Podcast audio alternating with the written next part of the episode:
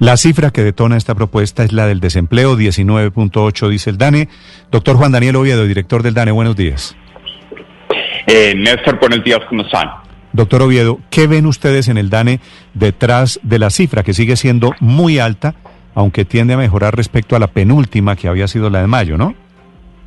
Exactamente. Pues efectivamente eh, la tasa de desempleo del 19.8% está dando unas señales de mejora que en el marco de la pandemia, cuando nosotros analizamos la evolución de las poblaciones eh, en su versión desestacionalizada, nosotros encontramos cómo entre marzo y abril la población ocupada en su volumen cayó un 21%, pero ya entre mayo y junio está creciendo a un 4.8%.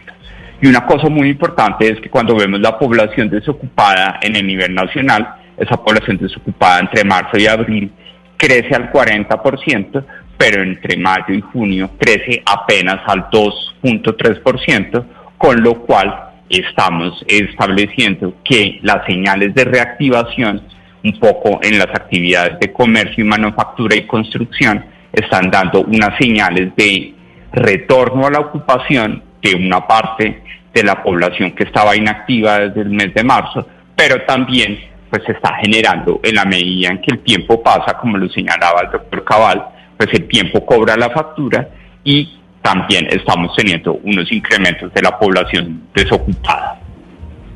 Claro, tal vez, doctor Oviedo, lo más preocupante es el desempleo urbano, que está en el 25%, que es una cifra prácticamente seis puntos superior a la cifra global o la cifra nacional. ¿Qué es lo que está pasando en las ciudades en materia de empleo?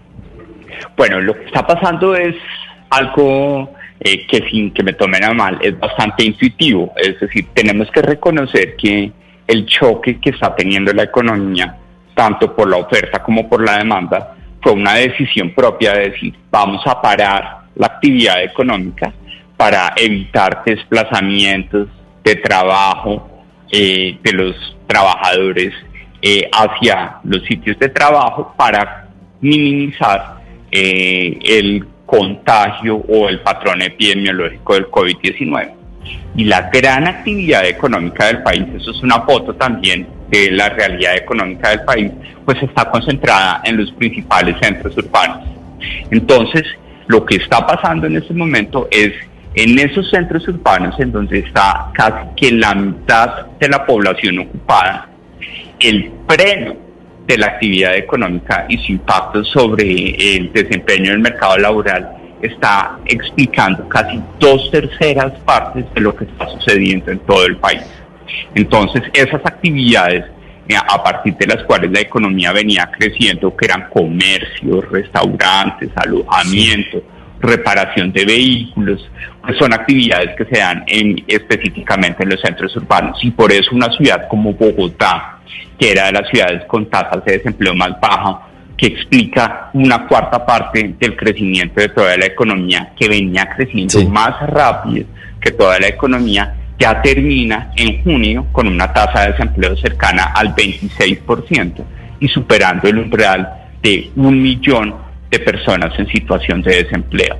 Eso significa que es natural que en el contexto de esta situación económica que enfrenta el país, el choque esté concentrado en las zonas urbanas y por eso la necesidad de encontrar esos balances entre salud, economía, para proveer bienestar y poder buscar mecanismos muy sensatos de poder reactivar secuencialmente la actividad económica en los centros urbanos del país.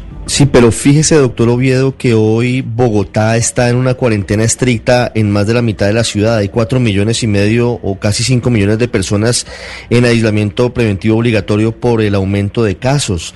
Medellín y el Valle de Aburrá están durante este fin de semana también en cuarentena estricta. ¿Eso hace que la proyección que tenían ustedes en el DANE y en el gobierno de una recuperación económica en el último trimestre del año se reevalúe o no sea tan optimista como antes?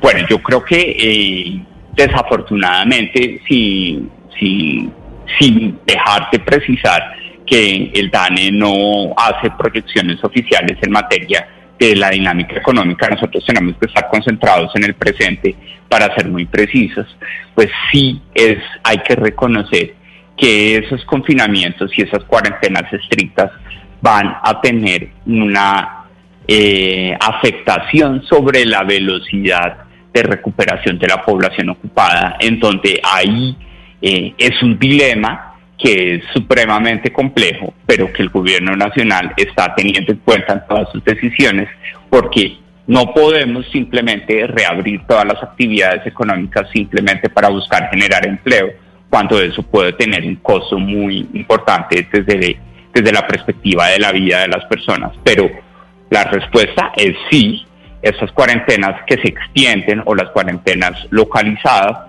como uh, ustedes lo mencionaban, pues casi y empieza la cuarentena en buena parte del dormitorio de los trabajadores bogotanos, es decir, en todo el occidente de Bogotá empieza la cuarentena en donde vamos a tener limitaciones de esas personas para asistir a sus sitios de trabajo, lo cual puede tener un efecto significativo sobre la velocidad de reactivación. Sí, doctor Oviedo, le hace un oyente una pregunta que me parece interesante.